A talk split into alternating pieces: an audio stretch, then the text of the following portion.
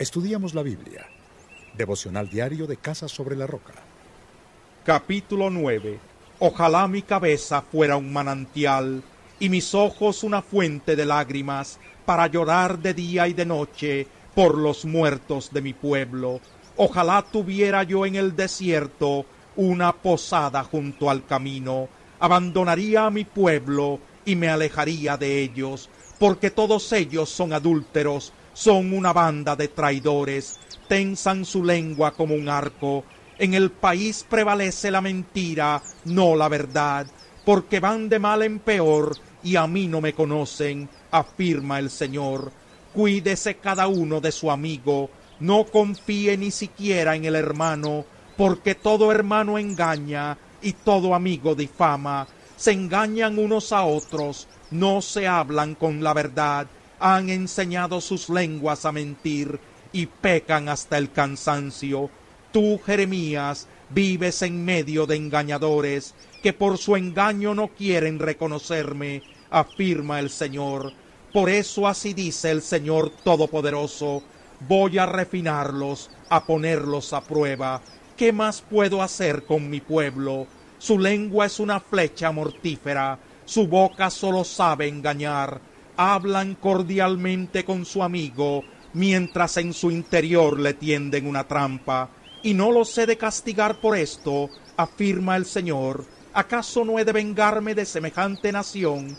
Lloraré y gemiré por las montañas, haré lamentos por las praderas del desierto, porque están desoladas, ya nadie las transita, ni se escuchan los mugidos del ganado, desde las aves del cielo hasta los animales del campo, todos han huido.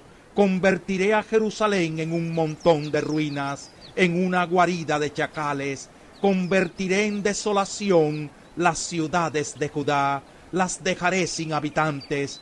¿Quién es tan sabio como para entender esto? ¿A quién le habló el Señor para que lo anuncie?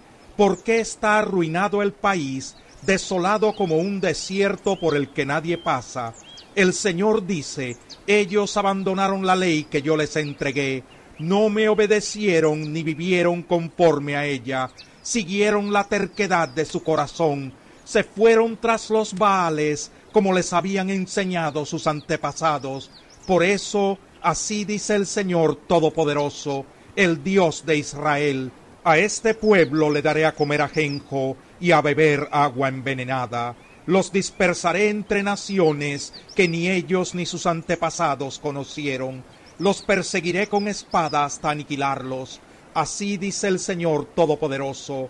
Atención, llamen a las plañideras, que vengan las más expertas, que se den prisa, que hagan lamentación por nosotros.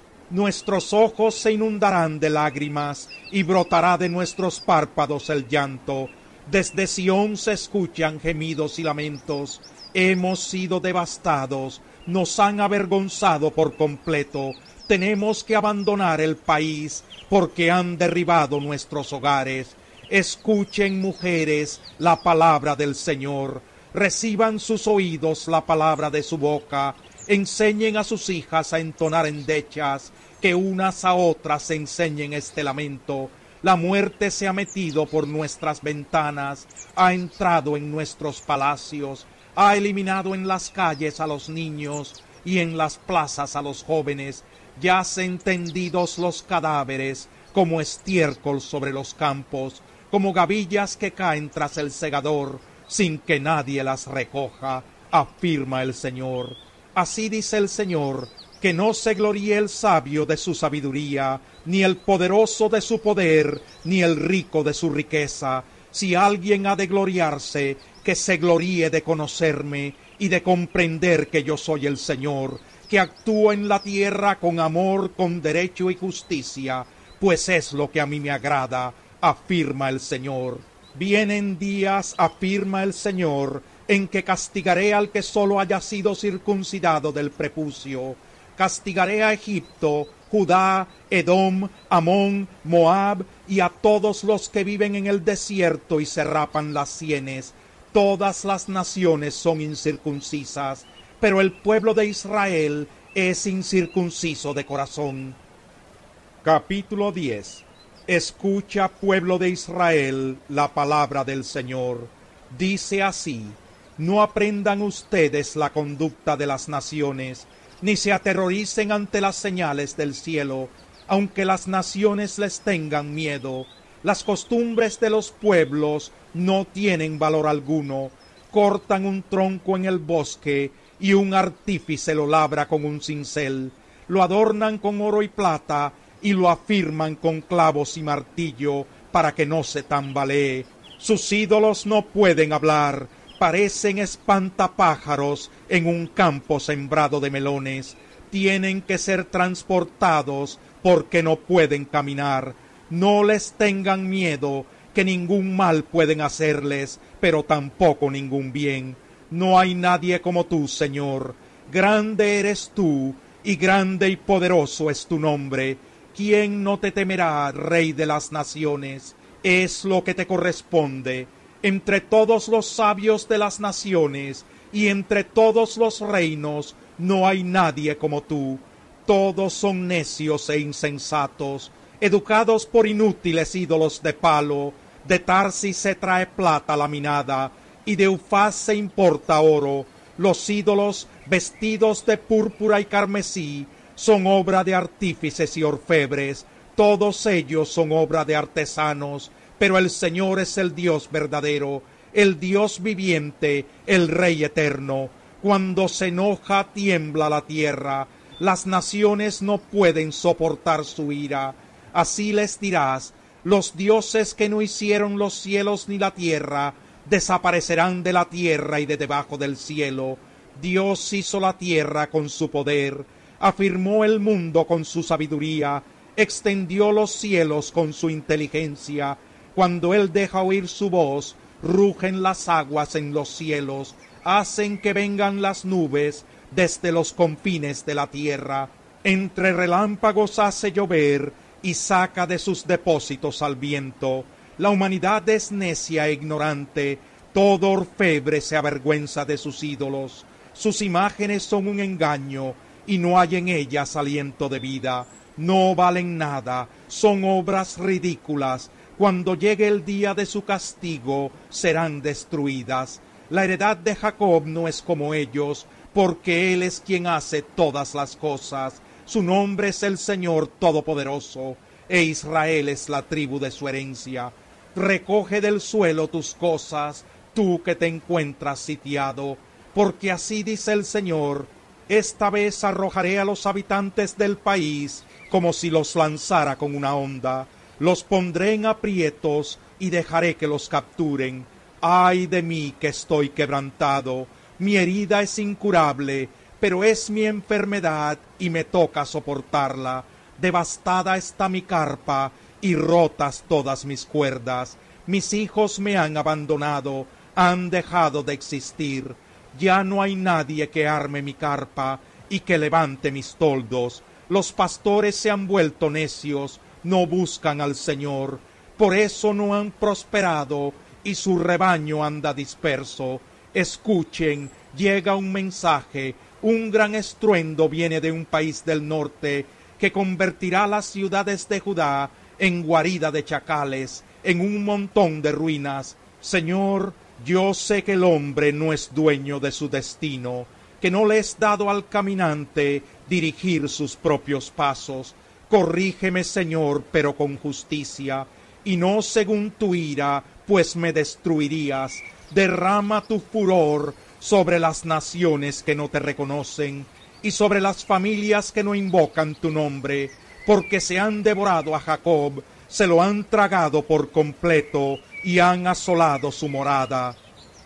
Capítulo 11. Esta es la palabra que vino a Jeremías de parte del Señor. Atiende a los términos de este pacto y comunícaselos a la gente de Judá y a los habitantes de Jerusalén. Diles que así ha dicho el Señor, Dios de Israel.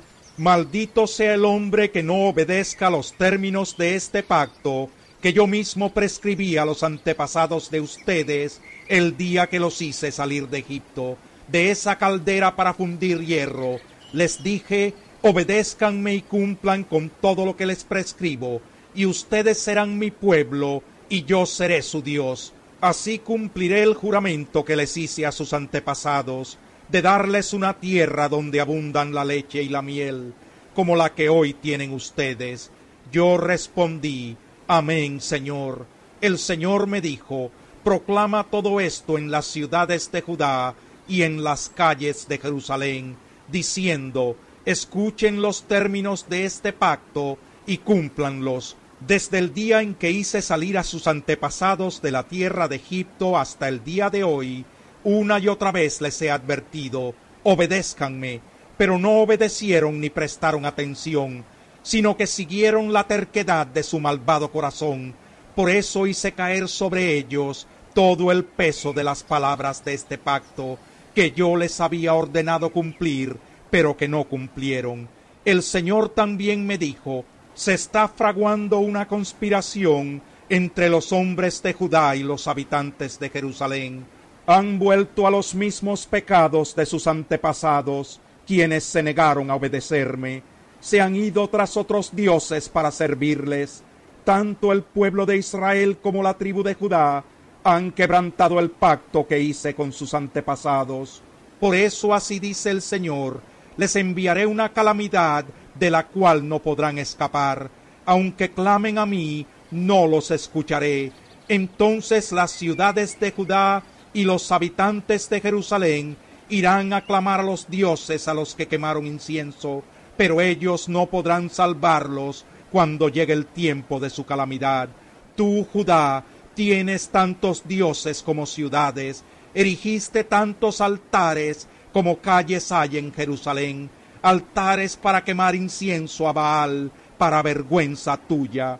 Pero en cuanto a ti, Jeremías, no intercedas por este pueblo, no me ruegues ni me supliques por ellos, porque yo no escucharé cuando clamen a mí por causa de su calamidad.